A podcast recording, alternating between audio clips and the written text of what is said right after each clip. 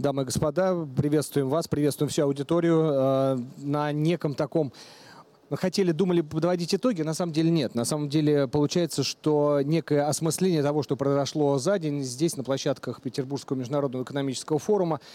И именно поэтому сегодня будем говорить о технологиях, о тех технологиях, которые в России должны развиваться, о том, как мы это будем делать, и для того, чтобы тот самый технологический суверенитет, о котором мы очень много говорили здесь сегодня на форуме, он действительно состоялся. Обсуждать это будем э, переосмысливать, может быть, даже где-то, а где-то анализировать со взглядом в настоящее и будущее. Это будем с, со специальным представителем президента России по вопросам цифрового и технологического развития Дмитрием Песковым. Дмитрий Николаевич, рада вас видеть и деканом экономического факультета МГУ Александром Аузаном. Александр Александрович, здравствуйте. А, трансляция идет на платформе, естественно, Петербургского экономического форума и а, на платформе агентства ТАСС. А, и я бы, знаете, как сегодня о технологии кто только не говорил, но я бы начал... Вот у меня тут есть как раз наша новость источник ТАСС, Антон Силуанов считает, что России нужна доктрина технологической безопасности по аналогии с продовольственной. По его мнению, власти должны поддержать высокотехнологичные отрасли и обеспечить спрос продукции. А, ну, можно от этого оттолкнуться. Ну и, естественно, мы задавали сегодня вопрос участникам а, форума, а, а вообще в этой новой парадигме какие технологии и научные проекты выйдут на первый план и как мы их будем финансировать. Вот как раз эти вопросы мы сегодня постарались задать тем, кто участвовал в различных дискуссиях. Э, внимание на экран, вот их ответы. Мы сегодня видим активный тренд а, и особый интерес к проектам, а, которые занимают ниши, освободившиеся после ухода западных игроков. Это различные BI-системы и так далее. Также традиционно сейчас на повестке дня информационная технология и информационная безопасность. Ну, во-первых, все технологии, которые повышают эффективность бизнеса, они, безусловно, будут актуальны. Это и искусственный интеллект, это интернет вещей. А в более долгой перспективе а, это, безусловно, квантовые коммуникации, квантовые вычисления, которые позволяют с одной стороны, резко повысить скорость а, принимаемых решений, с другой стороны, сделать это более, более безопасно. А, Все, что связано с информационной безопасностью, конечно, в фокусе э, внимания и сейчас, и, безусловно, будет, и будет оставаться. В долгосрочной перспективе, конечно, надо вкладываться в те технологии, которые обеспечат прорыв на горизонте 30 и 40 -го года. То есть э, я бы назвала в первую очередь это квантовые технологии, а также, конечно же, нейроморфные технологии, которые, э, по сути, основаны на двух ключевых ветках. Это развитие технологий цифровых и вопросов изучения работы мозга при комбинации которых мы сможем получить новое качество, новый уровень, ну, а, вообще, э, в принципе, э, когнитивных способностей человечества в целом. Катастрофически не хватает венчурного финансирования. То есть я все время называю, что примерно ну, в 20 раз нужен больше объем. То есть в прошлом году было порядка там, 40 миллиардов.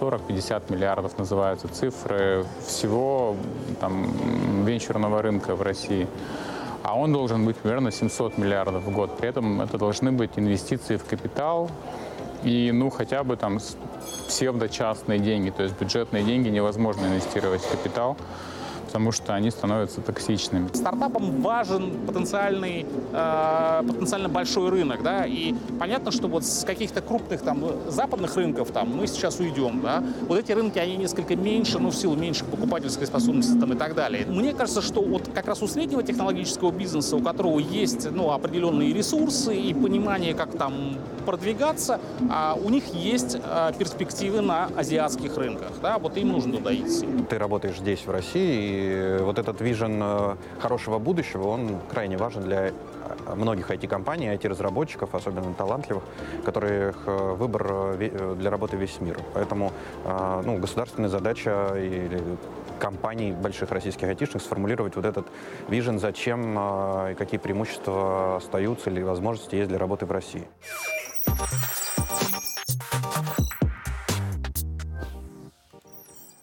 Ну, от развития технологий, о технологическом суверенитете, мне кажется, вы оба, и Дмитрий Песков, и Александр Аузан, вы говорили за несколько лет до всего, что сейчас мы переживаем. То есть, а ситуация, наоборот, подняла эту тему, мне кажется, вообще в топ-уровень. А, потому что даже вчера здесь, на нашей площадке, мы собирались обсуждать малый и средний бизнес, малое и среднее предпринимательство обсуждали в итоге технологии. Потому что сейчас это, наверное, самый острый вопрос. В итоге технологический суверенитет, Дмитрий Николаевич, а, как его достигать будем, какие приоритеты будем расставлять? Потому что а, я думаю, что, наверное, все-таки сначала про них, а потом, может быть, про изменение экономической модели к Александру Александровичу обратимся. Невозможно оторвать экономический, технологический суверенитет является частью экономического. Они в, ну, в моей модели, во всяком случае, неразрывно связаны. Вот я послушал сейчас э, спикеров уважаемых, у меня очень грустное ощущение. Значит, в чем базовая проблема? Базовая проблема всех выступающих состоит, э, их же, если декомпозировать их слова в семантическую модель, она выглядит примерно так. То направление, которое я занимался, оно очень важное. Значит, э, все то же самое, что, я, что мы делали в 2019 году, мы хотим продолжать делать в 2022, только больше. Вот это можно а, распространить на 100% высказываний 100% слушателей. И это, конечно, крайне грустная история. Это означает, что в голове у людей до сих пор изменение ментальной модели, а, соотношение себя с реальностью не произошло. А, то есть люди считают, что по-прежнему будущее это продолженное настоящее. Это не так. Мир 24 а, февраля неотвратимо изменился. Он действительно шел по тем трендам, которые мы прогнозировали там 4-5 лет назад и по нашему форсайту 2020 года. Значит, но а, и, изменения, вот как в количественно, да, превратились в качественные. И в этом смысле вначале необходимо принципиально договориться о модели. В данном случае, собственно говоря, о модели суверенитета. И только после этого можно обсуждать, нужен там больше венчурного финансирования или его вообще не нужно, потому что венчур не нужен. Да? Значит, вот трансфер технологий в таком виде нам нужен или не нужен вообще? Нужно нам заниматься квантовыми вычислениями или лучше это отложить на полку? Да? В принципе, потому что вначале нужно сказать, что А, Б, В и Г достаточно для того, чтобы это делать. Нельзя рассуждать в лоббистской модели «дайте моей отрасли больше денег», а, значит, и ничего больше не меняйте. Вот это ключевое расхождение. Поэтому, конечно, вначале нужно договориться о модели. В, ну, моя модель примитивная, да, предельная, выглядит а, следующим образом. Я рисую пирамидки. Мне кажется, сейчас самая такая актуальная значит, картинка современности – это пирамидки. Вот пирамида Маслоу, да, она там, точнее всего отражает а, суть того, что Э, как бы нужно людям. И такая же пирамидка есть э, с точки зрения суверенитета, где наверху, собственно говоря, так называемый стратегический суверенитет или военно-политический. Это про шмитовскую модель свой-чужой. Вот осознание того, э, кто свой, а кто чужой, она сильнее любого другого суверенитета. И история, а как мы знаем, у нас наше будущее, это теперь оно уже обращено в прошлое – Помните, мы в 2017 году шутили, что общаясь с американскими коллегами, значит, я им говорил, ребята, ваше американское будущее – это наше советское прошлое. Они тогда не считали, что это шутка, а оказалось, что не шутка. Да? Все страны развернулись в прошлое и туда пошли стремительно. Исторические концепты оживают на наших глазах. Да, мы это видим массово. Вот а, у нас же была эпоха, когда развалилась Российская империя, появился Советский Союз. Были разрушены все уровни суверенитета – да, не было экономического суверенитета, не было технологического, не было обще общественные институты были разрушены. Даже язык описания реальности был уничтожен. Советский Союз конструировал новый. И тем не менее мы собрались тем же народом примерно в тех же границах, что и Российская империя. Почему? Потому что вот это вот то, что выше всего этого, на сакральном уровне ощущение свой-чужой, оно осталось. За ним уже идет уровень общественных институтов – да, значит, где там есть право, религия многие-многие другие вещи. И дальше, собственно, экономический суверенитет, который распадается на технологический, финансовый, значит, и ну, условно-кадровый в моей модели. А уже кадровый суверенитет, э, финансовый и технологический, они там, там некоторым образом связаны. Там есть некоторый набор сквозных технологий, которые образуют право на суверенное решение. право на суверенное решение. То есть, условно говоря, если ты не можешь из точки А в точку Б добраться на территории своей страны, ты на ней не властвуешь. Поэтому либо у тебя есть собственные двигатели, которые могут тебя из точки А в точку Б доставить, либо у тебя двигателей нет. А если у тебя двигателей нет, ты не суверенен в своей стране. И вот эта вот логика, где технологический суверенитет, он последовательно из этой модели, начиная со стратегического, он как бы разворачивается. Вот и я бы, конечно, здесь говорил про основы, про фундаментальные технологии, фундаментальную связь, которая образует эту самую экономическую модель в тес, теснейшей связи с э, финансовой и с образовательной и научной системой. Но мне кажется, что во многом это совпадает с тем взглядом, который Сан Саныч... Э, Не знаю, кстати, да. Но мне, мне кажется, что, э, что к прошлому тоже, тут если обратиться, то вот этот вот культурный стержень, который пронизывает э, наш, наше пространство и э, наш народ, и нашу страну, он по вашей, э, по вашей теории, он тоже оказывает огромное влияние. Уважаемые друзья, я соглашусь с тем, что мы сейчас находимся в условиях конфликта цивилизаций. Я бы сказал, что предыдущий был такой, например, в 1973 году, когда исламский мир на территории Израиля повел войну с западной цивилизацией нефтяное эмбарго ударило и привело к кризису глубокому 73-74 года. Это межцивилизационный конфликт. Украина – поле э, более широкого конфликта, трагическое поле, которое иногда происходит. Крымская война 1853-56 года. Это поход Объединенной Европы вместе с Турцией против Российской империи. В этом смысле, да, мы, в отличие от того, что было 150 лет тому назад, мы можем цифрами какие-то вещи выражать, например, культурные дистанции. Мы понимаем, с какими по, по мировым опросам Волт Вересовой, какие у нас дистанции. Причем и мир с другими цивилизациями, он по-разному строится. При небольших дистанциях вы можете инвестировать друг в друга, принимать э, рабочую силу без особой адаптации. А при больших дистанциях лучше торговать и не входить в более близкие отношения, потому что ну, так устроен мир. Давайте к технологиям вернемся. Да, я согласен, что э, мы живем в условиях вот такой, э, такого фона. И э, удар, который получили мы, это санкционный шторм.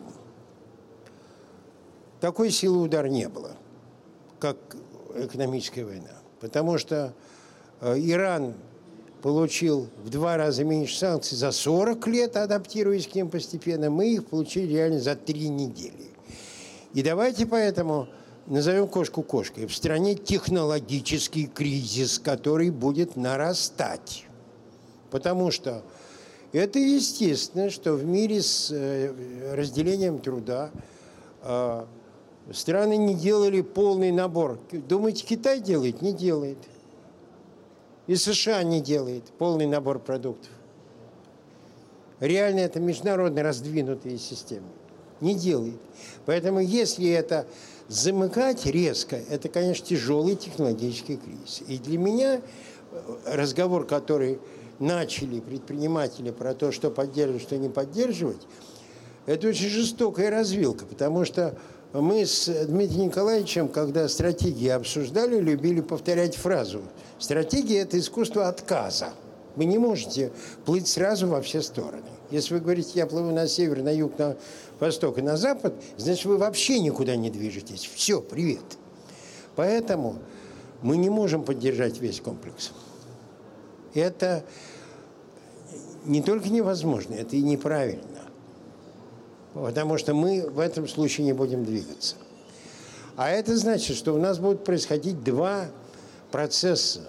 Один процесс – технологической деградации, который сейчас идет. Мы будем спускаться где-то на минус один, где-то на минус два, где-то на минус три уровня по технологическому стандарту. Мы видим, как это идет в автомобильной промышленности, например. Но при этом у нас есть критические инфраструктуры, где нельзя опускать стандарты. Нельзя. Ну, энергетика, транспорт, вооружение. Вот там надо удерживать. И еще у нас есть, я бы сказал, ребенок, которого потерять нельзя никак. Мы за последние годы, это сейчас становится понятно, совершили серьезную технологическую подвижку. Ну, смотрите, цифровые экосистемы. Всего три страны мира рождают цифровые экосистемы. США, Китай и мы. Яндекс и Сбер – это, э, это выход на фронтир. Мы во многих вещах цифровой экономике с э, мобильным банком э, Тинькофф и, и Сбер, с каршерингом, в Москве, который в Москве самый большой относительно других мегаполисов и так далее. Мы вышли на цифровой фронтир – тех поисках, которые в НТИ, на, э, в Национальной технологической инициативе. Да, конечно, не все проросло. Но там, мне кажется, мы наверняка будем спорить, где и как. Есть 5-7 гнезд, которые дают надежду на э, мировой прорыв. И я вот то, что говорили о том, что надо прицелиться в 30-й, 40-й год, да, правильно. Правильно? Потому что, мне кажется, мы сейчас одновременно должны, спасая страну, адаптировать очень грубыми технологическими способами, но зацепиться за горизонт. Иначе он от нас уйдет. Мы рядом с этим горизонтом, вот мы на, на него вышли. И вот этого отпустить нельзя. И это отбор дела сложный. И, и, и э, модель экономики, я согласен, будет совершенно другая совершенно другая. Я не думаю, что это будут традиционные венчурные институты. Мы в этом смысле не имеем ни времени, ни денег для того, чтобы вести такой, как бы сказать, спокойный, правильный поиск по всем направлениям. Тем более, что мы тогда применили схему, которая, а, в которой все институциональные элементы были выстроены, но не было одного – перенакопление капитала, который есть в Силиконовой долине. Поэтому мы попробовали это заменить маленьким государственным капиталом и получили довольно маленькие результаты. Это, это венчурный механизм. Мы их получили, они есть. Просто они скорее такие, э, показывающие, что в принципе это возможно. Поэтому я думаю, будет другая экономическая модель. Я могу на этом прерваться, Андрей. Сейчас можно? Я да. все-таки мы должны опираться на, на некую актуальность, на то, что сегодня прозвучало. Да, да, да. да. Поэтому я вот попрошу еще одну э, новость вывести. Источник Government.ru. Правительство расширило перечень современных технологий для заключения специальных инвестиционных контрактов. Вот то, что сегодня тоже прозвучало. Э, то есть э, пополнилось еще на 26 позиций вот эти специальные инвестиционные контракты. Но вот это же на самом деле, это, как это прокомментировать, исходя из того, что вы говорили? А, значит, э, в чем проблема со с пиками? Значит, замечательный инструмент э, в мирном мире, совершенно не подходящий к значит, современным условиям. В чем как бы главная сложность? Мы в нее первый раз уперлись, когда еще Торы и Тассеры проектировали значит, э, в, под историю с Дальним Востоком. А, э, вы, когда пускаете производителя иностранного по спику в локализацию, да, вы там пишете, там, у вас там 90% замещения технологий. Или 99. На самом деле совершенно не важно, сколько у вас 99 или 9. Если у вас одного процента нет, и он критичный, его нельзя заместить там в течение года, значит, у вас нет ничего. И э, вот э, я не буду сейчас называть э, фамилии и названия, да, но у нас есть великолепный проект, великолепный проект, лидер направления СПИКов по уже заключенным, построенным заводам, значит, невероятно важный с точки зрения производства средств производства, который сейчас встал – потому что просто компании, которые туда инвестировали, из страны ушли, менеджмент сбежал, значит. А ключевая часть технологии, ключевая часть технологии, она не у нас. И все. И поэтому еще когда мы начинали Торы, у нас было такое в проектировании требование, на которое тогда правительство не пошло. Минфин как раз сказал, да вы что, это слишком сложно для цирка, значит, это не нужно. А требование было следующее, что если производитель разворачивает производство в России, он вначале должен договориться с университетом, о создании R&D подразделения, которое гарантированно а, заберет, ну как бы сможет воспроизвести IP, который лежит в сердце этой технологии, в горизонте там 3-4-5 лет. И вот только при таком условии, когда происходит передача не только производственных технологий, но и проектировочных технологий, значит, можно такое делать. Я абсолютно уверен, что э, значит, э, механизм спиков прекрасный, но если он не будет достроен вот этого частью, связанную с R&D, он по-настоящему никогда не заработает. Ну, то есть это некое топтание на месте на самом да. деле. Нет, это, я бы сказал, естественное желание расширить те инструменты, которыми пользовались, и вроде что-то такое получалось. А ситуация кардинально другая, совсем другая. Поэтому у меня прогноз гораздо грубее, как это все будет. Потому что, смотрите, что у нас происходит? Мы не только с технологиями, а с институтами. Мы же отдаем один за другим институты, которым до этого двигались годами. Конвертируемость рубля. Вот теперь вопрос. Базельский стандарт банков. А экологические стандарты автомобильной промышленности. Рейтинги университетов. Рейтинги университетов, да, совершенно верно мы, э, там идет тоже процесс деградации. Это хорошо, это плохо. Но в итоге э, мы не удержимся на прежних институциональных жердочках. Поэтому мне кажется, что решение будет, э, ну, такое, не чудо решение, а складывающаяся модель, она будет довольно грубой. Э, и э, будет собой представлять, я об этом уже говорил, э, аналог того, что было сделано сто лет назад во время НЭПа.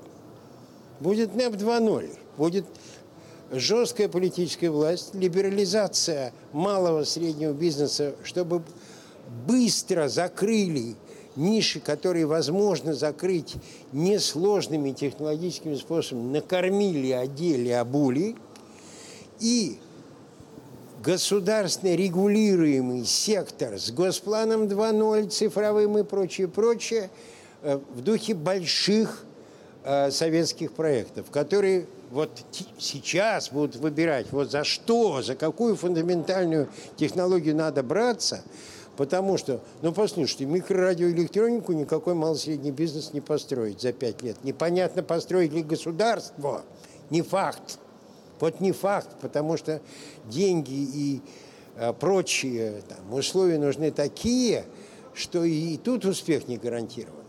Поэтому э, будет НЕП 2.0, э, система с двумя регуляторами, ценовой регулятор и директивный, они между собой будут сталкиваться, периодически директивы будут залезать в в цены, пытаясь их тут тормозить, тут за, заставить понизить и так далее, и так далее, что будет создавать дефициты и портить рынок, потому что регулятор, если вы его запустили, вы его тут уже руками не трогаете. Но в конечном счете будет и конфликт этих двух регуляторов. Без а, государственных проектов, и конкуренция там будет выглядеть по-другому. По Это будет конкуренция не на рынке, а за рынок, накануне входа в большой государственный проект. Если ее не будет, то мы сделаем, разумеется, то, что будет сделано, будет сделано неэффективно и намного дороже. Если конкуренция за рынок все-таки надо устроить, а конкуренцию рыночную денег у нас не хватит параллельно запустить несколько вариантов. Поэтому мой прогноз, что институциональная структура огрубеет, э, пойдет вот такими двумя а, линиями, плюс к тому, конечно, еще параллельный импорт, который будет пытаться добывать э, технологически критические э, элементы на мировом рынке разными сложными схемами. И они будут добываться, но в недостаточном количестве и по высокой цене. Да. Ну, я так понимаю, что это все-таки у вас звучит как пессимистический прогноз.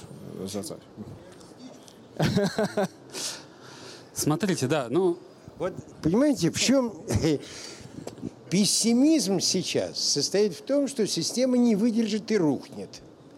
Я говорю, нет, система выживет, но она выживет путем приспособления к агрессивной, ухудшенной внешней среде, путем упрощения колоссального, сбрасывания многих тонких настроек институтов, которые работали, а в этой э, ситуации работать не смогут. Поэтому я не считаю себя пессимистом. Более того, я считаю, что завтрашний день будет намного хуже, чем послезавтрашний. Да. Я, да, да, да, да, да, да. А, ну, на самом деле, можно, надо достраивать как бы эту модель и договаривать. Вот а, чем мы занимались последние 7 лет, мы создавали ровно те самые задельные технологии, которые могут составить основу, мы сейчас называем алмазный фонд, да, вот тех технологий, которые могут с костяк критической инфраструктуры страны на индустриях будущего построить и то, чем можно торговать с другими странами, потому что я глубоко уверен, что мы от модели колониальной глобализации возвращаемся к модели средневековой торговой глобализации. И модель острова, собственно говоря, которую я предложил, она не модель изоляции, а наоборот. Значит, это модель а, островной торговли. У нас э, знаете, там, критиковали, когда коллеги там из Англии, я очень смеялся, потому что, ну, ребят, вы в окно-то выгляните, вы увидите, что Англия остров да, и не было более э, глобальной торговой империи в истории человечества, чем империя британская. Торговля между островами – это ведь торговля чем? Торговля тем, той абсолютной ценностью, которая есть только у вас. Или есть у ограниченного количества других игроков. Другое дело, что англосаксы ну, подловато эти делали, да, как, например, с Китаем, там, серебро в обмен на опиум, например, да, Значит, а, но вопрос же ширины обменного фонда. Насколько он у вас большой, насколько он у вас ценный. И вот это создает тот самый э, технологический и экономический суверенитет, который вынуждает других договариваться с вами. Чипы никто не сможет произвести сегодня в отдельности. Действительно, это правда. Значит, э, даже Голландия не сможет, у которой единственная страна, у которой есть литографическая машина, значит, на там, несколько нанометров. А, значит, но договариваться с другими игроками, которые сейчас начинают делать свою микроэлектронику, можно. А, несколько недель назад Индия сказала, мы будем делать собственный риск пятый процессор. Зачем? В, экономической логике, вот мы тезис в том, что в модели островной экономическая логика прежняя больше не работает. Потому что если это у вас логика была максимизация извлечения прибыли – в моменте прибыли для акционеров. Теперь это модель обеспечения экономической устойчивости в течение всего жизненного цикла. Что это означает? Это означает, что выгоднее иметь не один завод, который обеспечивает весь мир уникальной продукцией, а 3-5 заводов, которые делают то же самое. Почему? Потому что если закрывается ваш один завод, тогда потери всех игроков на порядке превосходят те потери и издержки, которые вам нужны будут на то, чтобы построить пять таких заводов. То есть, условно говоря, если сегодня прекращает работать TCMC на Тайване, а мы знаем множество причин, по которым это может произойти, то совокупный ущерб для мировой экономики в десятки раз, в десятки, может быть, в сотни раз превзойдет а, потенциальный экономический негативный эффект, который, ну, значит, потеря, которая нужна на то, чтобы построить 5 TCMC в пяти разных а, районах мира.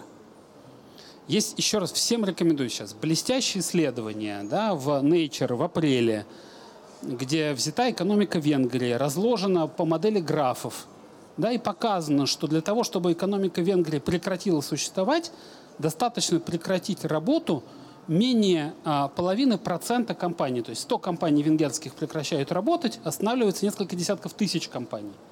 Потому что цепочки поставщиков а, связаны настолько тонко в современном мире таким количеством бутылочных горлышков, что обеспечить экономическую устойчивость на самом деле невозможно. Мы построили мир с огромным количеством колониальных бутылочных горлышек. У нас произошло а, на самом деле резкое падение разнообразия. И на самом деле островная модель более разнообразна, чем модель колониальной глобализации. Я не знаю, почему этот тезис нуждается в доказательствах. Посмотрите на авиацию.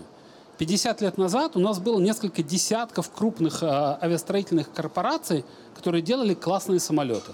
Сейчас их две. К чему это приводит, мы знаем. Да, значит, э, производители чипов тоже два. В биохимии, значит, э, тоже очень похожий процесс. Нам нужно больше. Это а, выживание в биологии, залог выживания – это разнообразие. Нам нужны разные принципиальные системы в мире, построенные по разной логике, для того, чтобы для планеты целиком, как экономической системы, обеспечить а. выживание, б. разнообразие как залог развития. А вот Поэтому мы вернемся к глобализации, а вот но на других Можно условиях. я попрошу сейчас э, вывести цитату Сергея Плугутаренко, Ассоциация электронных коммуникаций? Потому что получается, что вот это заблуждение, оно так распространяется везде и постоянно глобальное закупоривание никакого не произойти не может, в первую очередь не потому, что рынки другие от нас отсекаются, а потому что мы тогда потеряем конкурентность. То есть считают, что как раз вот эта модель более конкурентна и обеспечивает конкурентность, а вы говорите наоборот, что она убивает. Попробуйте оспорить мои аргументы на конкретных примерах в микроэлектронике, в авиастроении, значит, в а, биотехе. Ну, где вы видите увеличение разнообразия это? Я прошу Да, да, работает, работает. Да, да, да. Видите ли, почему мы имеем в авиастроении два предприятия вместо 50? Потому что мы фактически пошли по пути снижения конкурентности экономики в этой сфере и развития монополизации. Если это факт чужеродного воздействия инопланетян на нас? Нет, не уверен.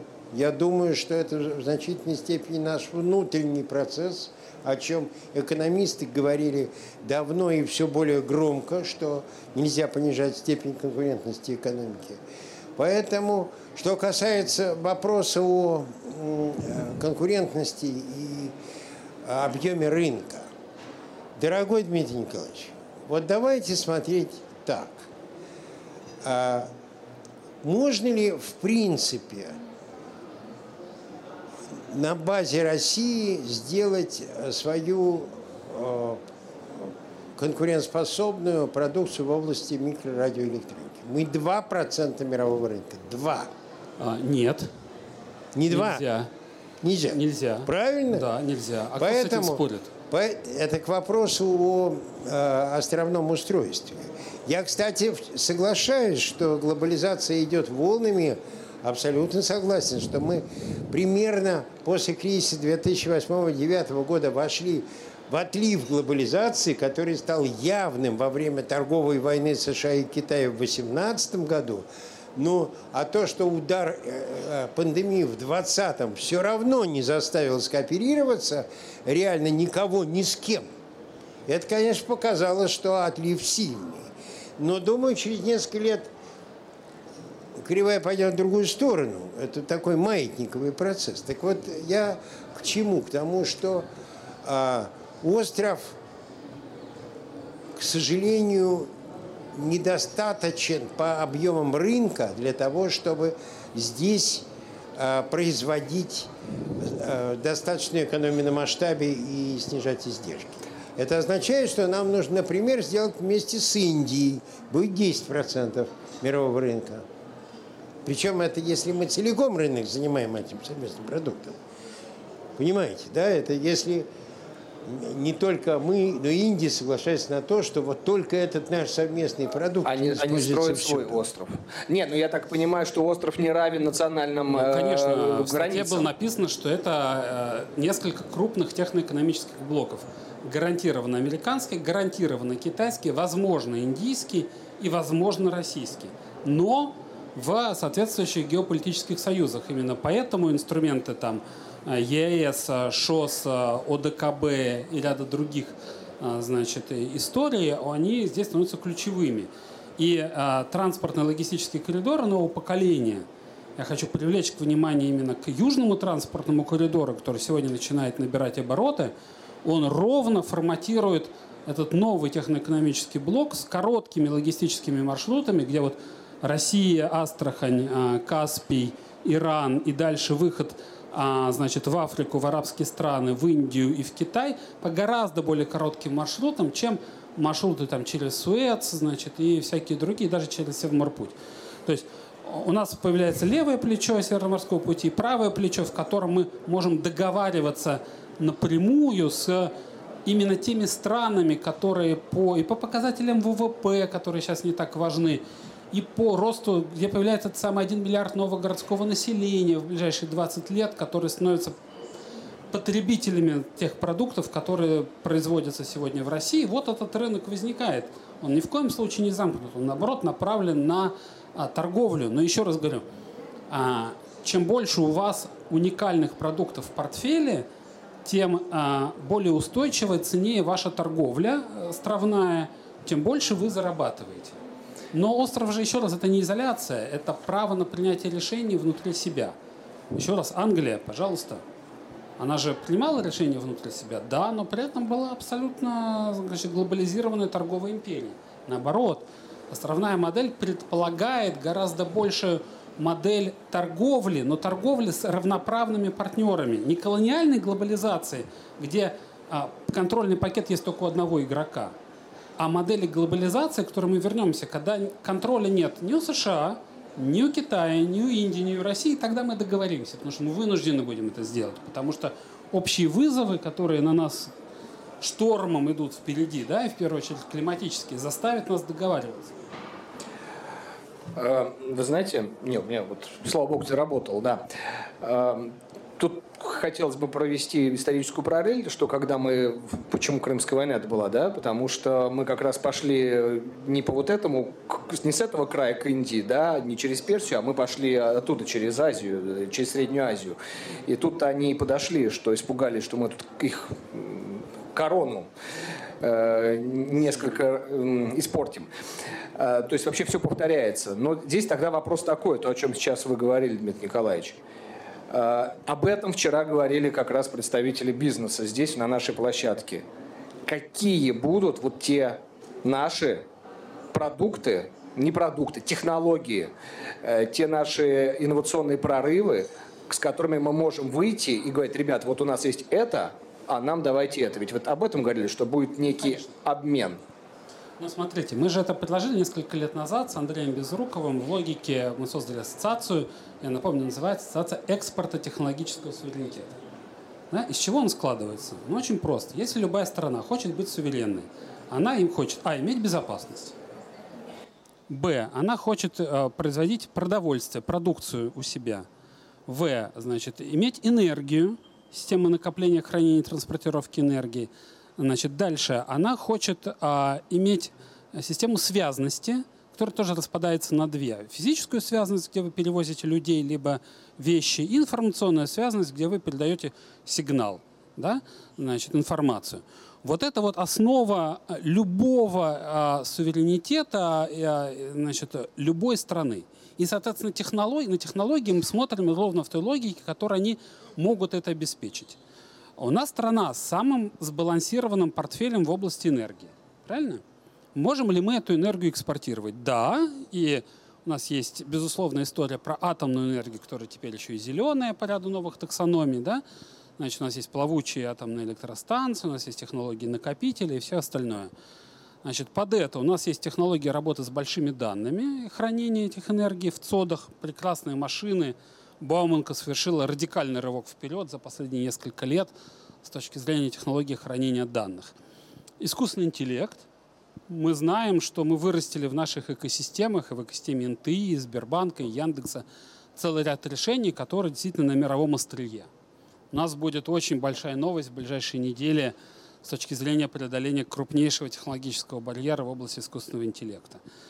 Значит, а, абсолютно понятно, что мы это как технологию можем сегодня спокойно поставить любой другой стране.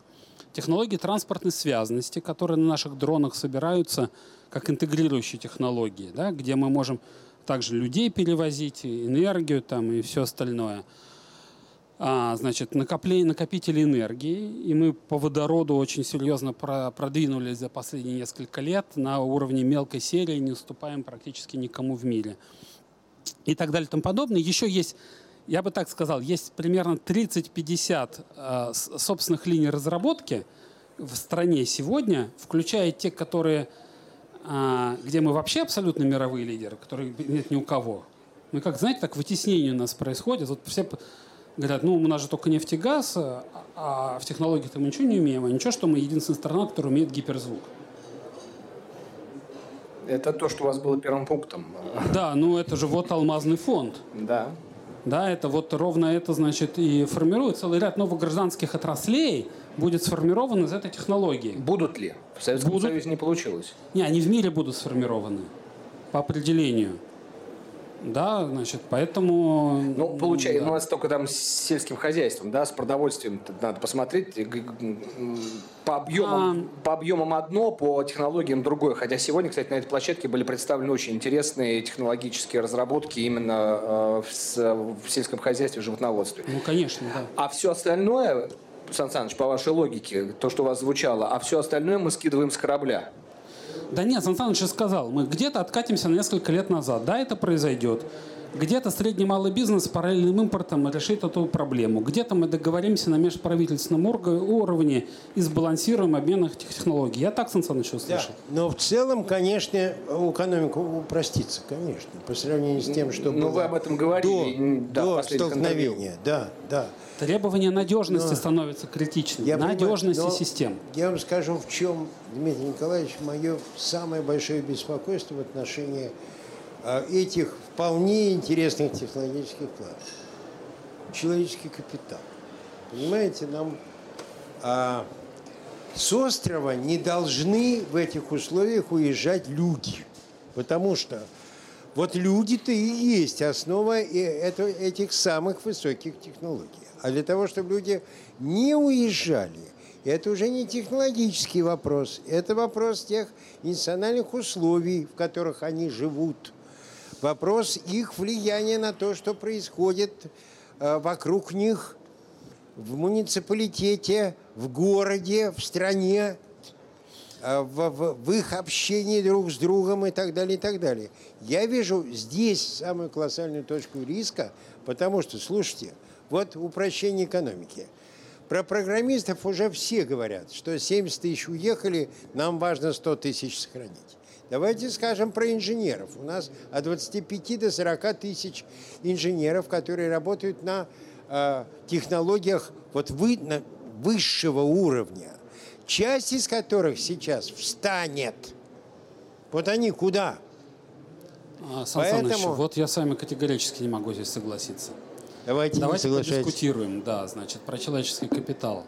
Значит, мы с Владимиром Александровичем сегодня с утра дискутировали как раз по этому поводу. Я вспоминал истории а, про его рождение как ответ на советский проект, 57-й, 61 год, Тедди Шульц, Мильтон Фридман, как Шульц боялся публиковать эту книжку, потому что думали, что его обвинят в работорговле, значит, и так далее и тому подобное.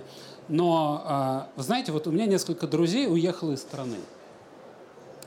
А, которые, у которых все в порядке с национальной средой, а, с значит, вот, многими этими вопросами жизни. И сколько тут среду не улучшая, если не улучшать радикально, значит, так как невозможно с точки зрения политического устройства страны.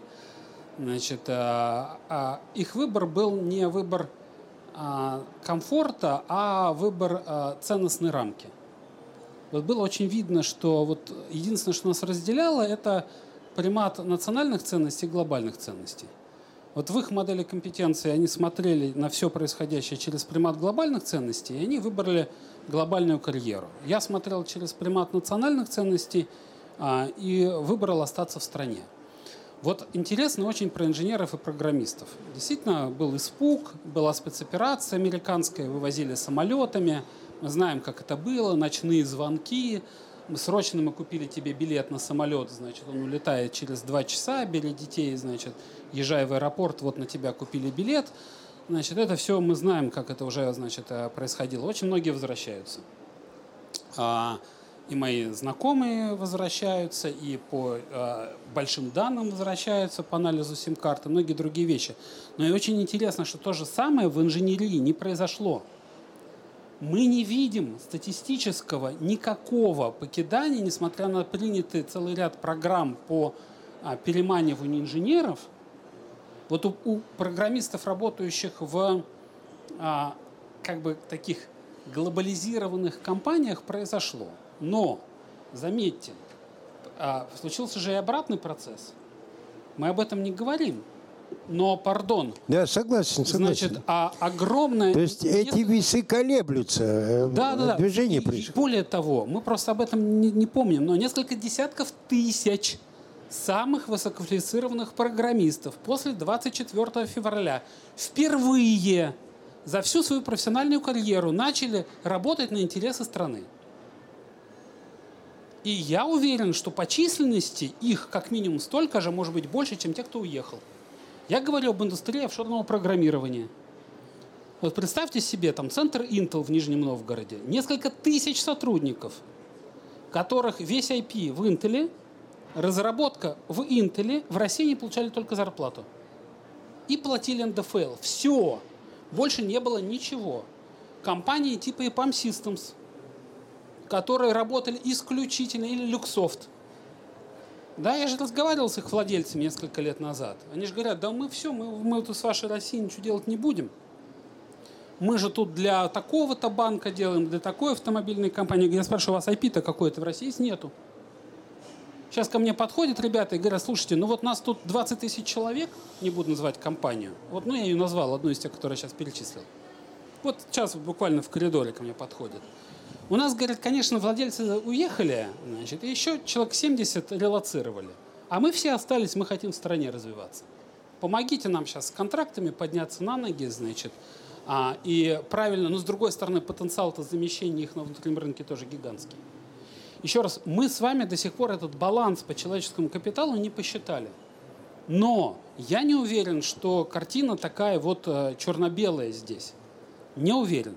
Она никогда не бывает черно-белой. Я соглашаюсь, что там часть уехала, потом люди стали жить на две страны, а кто-то вернулся, а кто-то вернулся, но не совсем, и так далее, и так далее. Я говорю о другом что в нашем разговоре про технологии не говорить о субъекте этих самых технологий, как разработки, так и применении, а о таком ртутном явлении, как высококачественный человеческий капитал, нельзя. Потому что иначе даже то, что разработано в прошлые времена, окажется мало дееспособным. Поэтому, если мы говорим о выработке политики безопасности, как вы говорите справедливо, то в эту политику безопасности должно входить вот это, да? То есть решение людей, самостоятельные решения людей, работать над этими технологиями, разрабатывать новые, эксплуатировать э, э, технологии высокого качества и так далее, и так далее. И я думаю, что это может быть даже труднее, чем квантовая связь. А вот можно я тогда полностью да, согласен. Можно я вам вопрос формулирую? Тогда чего нам не хватает? Потому что э, так диагноз-то мы поставили. То есть э, что, что нужно? Потому что об этом тоже отчасти вчера здесь мы говорили с представителем бизнеса. Диалога не хватает четко сформулированных задач не на пять лет, как мы сейчас мыслим пятилеткой, Абсолютно. а... Долгий Конечно. Долгий взгляд прежде всего, потому что Слушайте, да, мы находимся сейчас в очень плохой точке исторического развития. В плохой. Ну, бывает в истории такие повороты. Нам повезло. Поэтому, потому что формы конкуренции цивилизации, цивилизации все время конкурируют, формы разные. Я обращаю ваше внимание, что э, конфуцианская цивилизация, да, пока Ну вот пока висит вопрос о Тайване, но пока обходилось без особенно таких ярких военных столкновений с западной цивилизацией, при этом отдавливая ее по позициям, по переговорной силе и так далее. Поэтому, э, да, вот такая ситуация. Дальше что? Я все время говорю, давайте поговорим не про сегодня и даже не про завтра, а про послезавтра. Потому что мы вообще куда плыть-то собрались? Давайте попробуем. Поэтому микрофона только у нас длинный нет. взгляд, Вы озвучиваете. диалог сейчас, сейчас и диалог да. внутри страны. Идеологии внутри страны. То есть длинный взгляд и диалог внутри страны. Дмитрий Николаевич, есть еще что-то, что хотите добавить? Ну, и вопросы есть, зала. Сейчас я закончу. Да, есть простые шаги, которые надо сделать вот с точки зрения поддержки инженеров и инженерных команд. Вот мы по цифре приняли это целый набор мер поддержки. Аналогичного по инженерам до сих пор не сделано. Мы уже и так пушим, значит, э, министерство. И так, может, вот после этого нас там коллеги из Министерства экономического развития увидят, услышат, все-таки ну, сделают необходимую для страны работу, значит, по а, а, аналогичным мерам. Вот в а, западных практиках Вас есть... Да. услышали. Я вообще председатель наблюдательного общественного совета Минэкономразвития. А, хорошо, да. Вот э, в английской. Э, университетской э, профессуре есть великолепная штучка, которая называется tenure. Да? Мечта о жизни любого профессора – вечный контракт. Да? Вот для того, чтобы делать длинные проекты и чтобы удержать инженеров, нам нужен аналог tenure в а, инженерных карьерах в крупных корпорациях. Если он работает на человека... Совершенно согласен. Тоже сделала пожизненный найм Япония перед своим скачком – Э, там, в 50-е годы, да. А потом мы от него откажемся, значит, через 20-30 лет, но до этого вот удержать в долгую можно абсолютными гарантиями занятости в сочетании с правильной там, земельной политикой, с длинными, то, что сейчас наше правительство делает очень хорошо, большими программами по жилью. Вот это вот найм, а, значит, вечный и одновременно значит, э, хорошая жилищная программа сработает замечательно. Ну, Советский Союз тоже отчасти это сделал э, в ракетно-космической отрасли после войны. Абсолютно точно. То же самое. И наши академгородки, и научные городки продолжить. Можно ли... Да, да, да. Мы хотели микрофон у вас, Александр, забрать. Извините. А к вам мы шли за микрофоном. Спасибо. Э, уважаемые спикеры и модератор, вы говорите о технологиях будущего, измеряемого годами, десятилетиями. Александр Александрович предлагает взглянуть на многие десятилетия вперед. А я хотел бы вас опустить, вот извините, на почву буквально завтрашнего дня. В конце апреля комиссия Минпром, э, Минпромторга э, утвердила перечень критических э, материалов и комплектующих для нашей промышленности, для отраслей промышленности. Там примерно 1700 позиций. Это то, без чего произойдет, как вы говорили, в Венгрии. Полпроцента предприятий достаточно. Вот это у нас уже произошло. Эти полпроцента уже произошли. Я ожидал, что после того, как это появилось на сайте Минпромторга, об этом будут кричать Э, все те каналы телевидения, все, вся пресса. Вы, Дмитрий Николаевич, скажете, люди российские, срочно предлагайте, что, что вы можете сделать из этих 1700 позиций. Через несколько дней убрали все это. С сайта все это ушло. Я понял так, и хочу вас спросить, так ли я, правильно ли я понял, что решили, что все 1700 позиций – через параллельный импорт, каналы разведки там и так далее. Как было в, я в советское время э, к этому имел, ну, знал, как это делается. Работал Миноборонпромовской системе и знаю, как мы добывали наши, так сказать, великие достижения. Вот, э, я правильно понимаю, в чем дело? Почему не, нет про самого простого отдать это рынку? Что вы можете сделать? Профинансирует не бюджет, профинансируют те, кому не хватает этих позиций. Ну, я вынужден буду вам обтекаемо отвечать. Ну вот, смотрите, в Советском Союзе же сайта не было, а модель работала. Вот есть ряд... Так нет, сайт уже убрали. Ну, вы услышите меня. Ничего не получится сейчас из этого. Вот, вот смотрите, просто есть ряд э, ограничений для того, чтобы не подставлять, в том числе компании, которые препятствуют организации открытых моделей значит, э, реализации этой задачи. А, вы абсолютно правы, я с вами полностью согласен, что такая открытая модель была бы, ну, как минимум, на порядок более эффективна. Да? Но есть соображения, связанные с вопросами безопасности, которые не позволяют а, на коротком горизонте так сделать.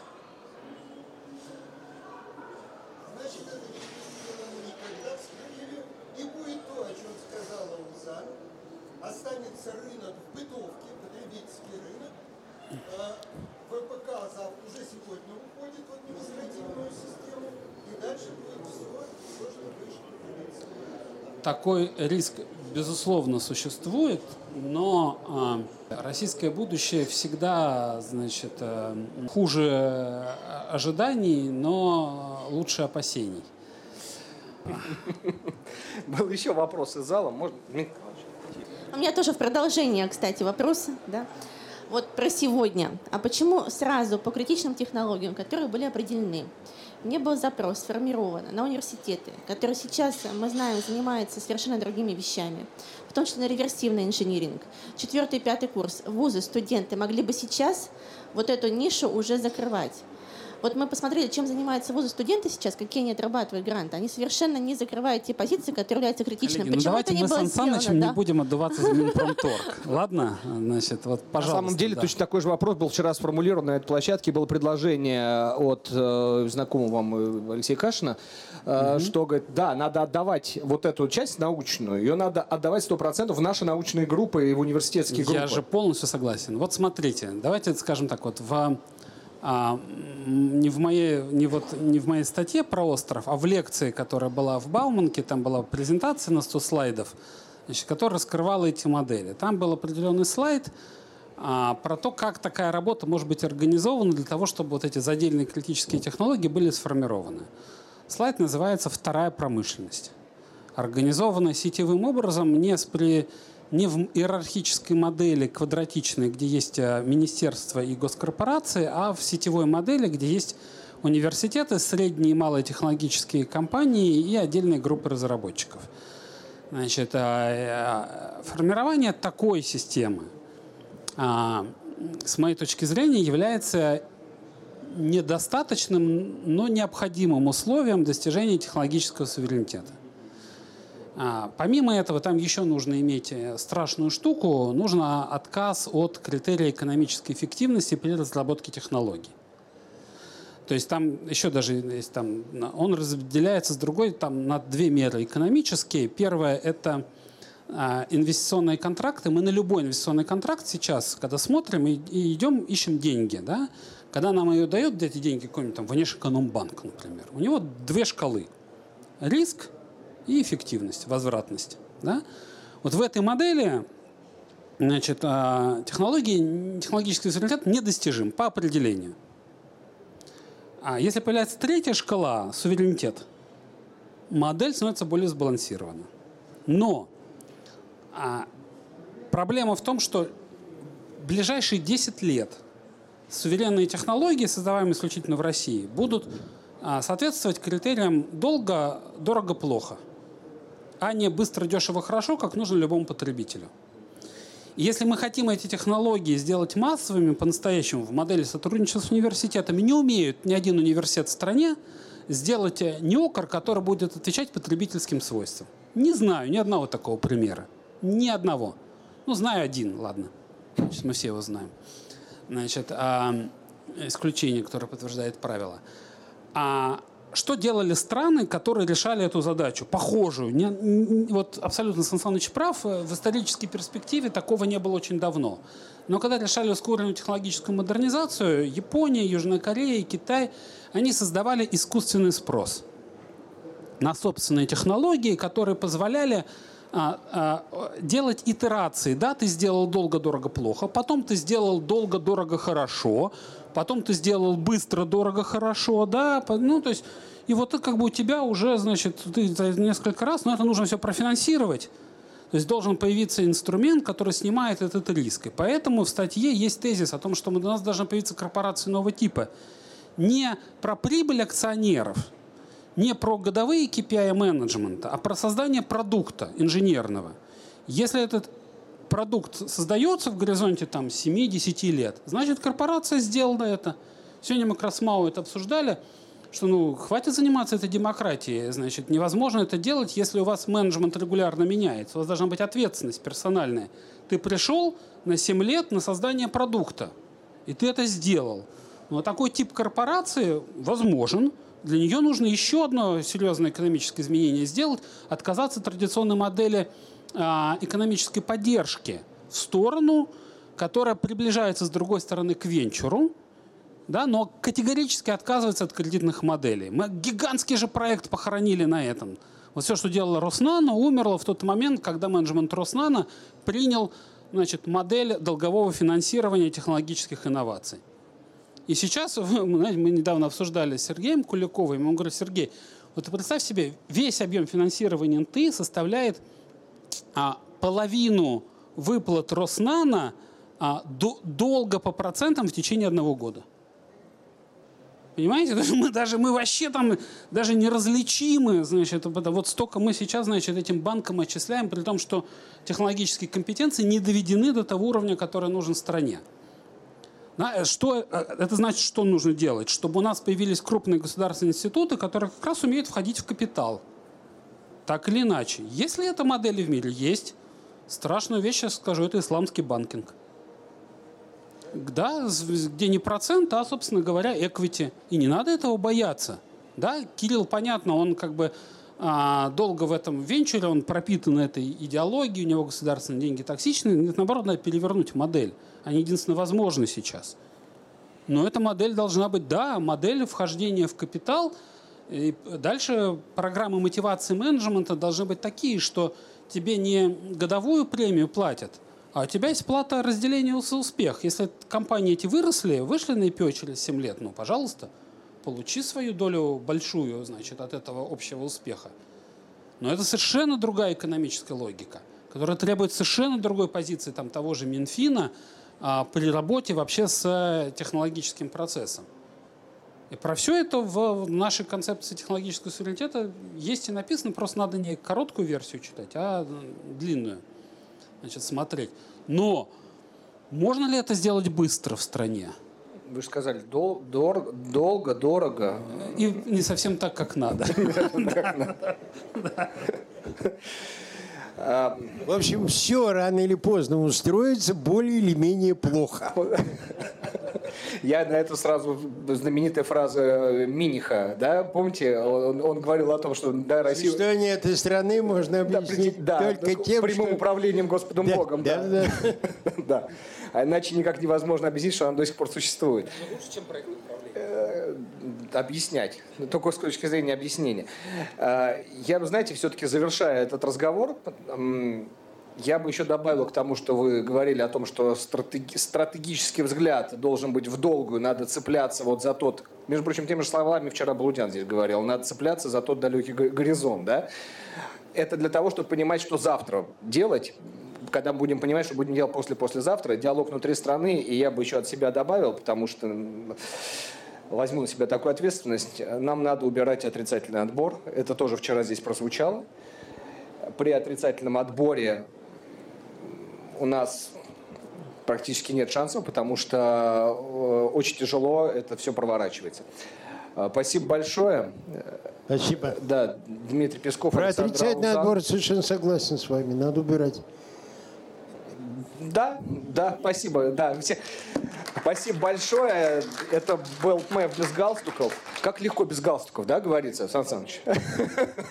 Намного, намного. А я весь день в галстуке. Тот раз... Теперь я понял, почему было так трудно. Да, все, все совершенно по-другому. Завтра в 18.30 э, постараемся подвести итоги дня завтрашнего. Не подвести итоги, это неправильно, мы отказались от этой формулировки. Переосмыслить то, что здесь обсуждается, обсуждается как на сессиях, так и в кулуарах, э, понять те смыслы, которые не всегда явны и не всегда слышны а должны бы на самом деле звучать гораздо громче. Спасибо большое. Спасибо.